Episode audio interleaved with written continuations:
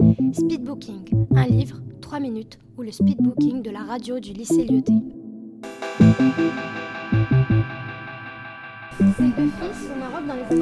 Et son père se retient.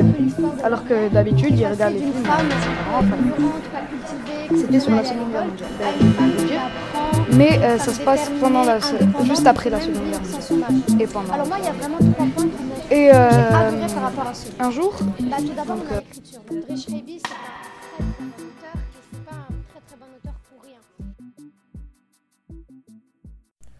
Bonjour à toutes et à tous. Je suis Marwan Zahwani de la seconde 1 au lycée Dioté.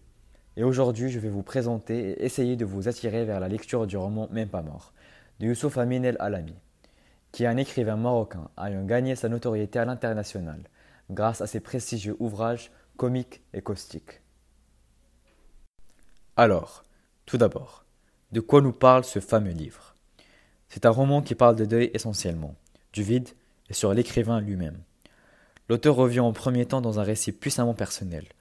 Ensuite, le temps de son page, l'histoire d'un auteur inconsolable après la mort de son père, et dans son unique désir de le ressusciter en plongeant dans son passé. La situation commence par une photo de classe datant des années 50, publiée sur le blog du lycée français de Marrakech, dont l'un des figurants est le père de l'auteur. Cette photo en noir et blanc nous montre les camarades de classe du père de l'auteur, figés sur leur place pour l'éternité avec un simple sourire de circonstance, qui a été imposé sous ordre du photographe et cette incapacité de parler, besoin émanant de la photo, éveillant l'auteur à besoin d'enfanter et d'animer ces personnes en disposant de leur vie, tout en choisissant des vies au hasard et en déroulant les phrases les unes après les autres. S'ensuivent alors des histoires captivantes sur la vie de chacun de ses camarades de classe, provenant de l'imagination de l'auteur et de son désir de souffler une étincelle de vie dans ces corps figés dans la photo, leur inventant alors des histoires remplies de péripéties, auxquelles il prend part également. Néanmoins, un détail attire l'attention de l'auteur. Son père a les yeux fermés sur la photo. Ce détail qui rompt à lui seul le silence de la photo a permis à son père de se détacher du groupe, comme s'il s'exerçait déjà à mourir. C'est à travers les yeux fermés du père sur la photo que l'auteur ouvre les siens. Désormais, il regarde pour deux, écrit pour deux, fouille dans les plis de sa mémoire et éventre ses souvenirs pour faire respirer son père. Grâce à sa plume, il invente à son père un avenir et un destin rempli d'histoire. Dans sa quête du père, l'auteur, puisant dans son imagination, n'hésite pas à prendre son identité et à emprunter son visage. Chers auditeurs, je ne vous en dirai pas plus, mais à vous de découvrir ce roman et d'en apprendre plus en détail sur son fabuleux récit. C'est ce flou et ce sentiment d'être victime d'une surprise qui nous plaît et qui nous permet d'attendre. Particulièrement aimé ce livre pour diverses raisons. Tout d'abord, ce livre m'a profondément touché par son sujet.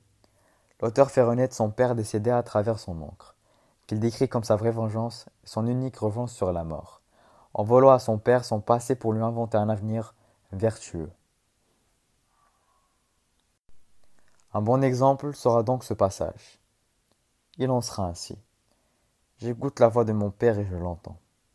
Je tends la main et j'écris. Je couvre le blanc de noir et raccommode son être. Je reprise son destin avec de simples fils d'encre que rien ne pourra plus jamais rompre. Mes mots sont un sortilège qui tient la mort à distance. Ce que je cherchais est là, devant moi, tout près, si près que je peine à y croire. J'ai apprécié aussi le fait que l'auteur nous décrit avec précision le vide créé par cette absence, et réussit à faire bien revivre. Il perçoit la vie à travers les yeux de son père. L'auteur a pu réussir notamment à nous décrire parfaitement ce lien mystérieux, existant entre un fils et son père, ou plus généralement entre un enfant et un parent. Que l'on soit en accord avec son père ou pas, il y a quand même un lien particulier qui se crée. Ce lien est fait d'admiration, de crainte et de complicité. Est-ce que ce lien disparaît avec la mort? Non. Le fils fait tout pour retrouver son père à travers son imagination et ses souvenirs. En écrivant ce livre, l'auteur a cependant pu refaire vivre ce lien, et retrouver son père pour partager avec lui des moments et de lui accorder une seconde vie sans fin. Si vous vous sentez seul et avez besoin de faire renaître à votre tour une personne qui vous est très chère et que vous venez de perdre, eh bien, la lecture de ce livre vous sera d'un très grand remède. Croyez-moi, cela en vaut largement la peine, mais je vous préviens, la lecture de ce livre n'est vraiment pas faite pour les âmes sensibles. Je vous remercie pour votre attention.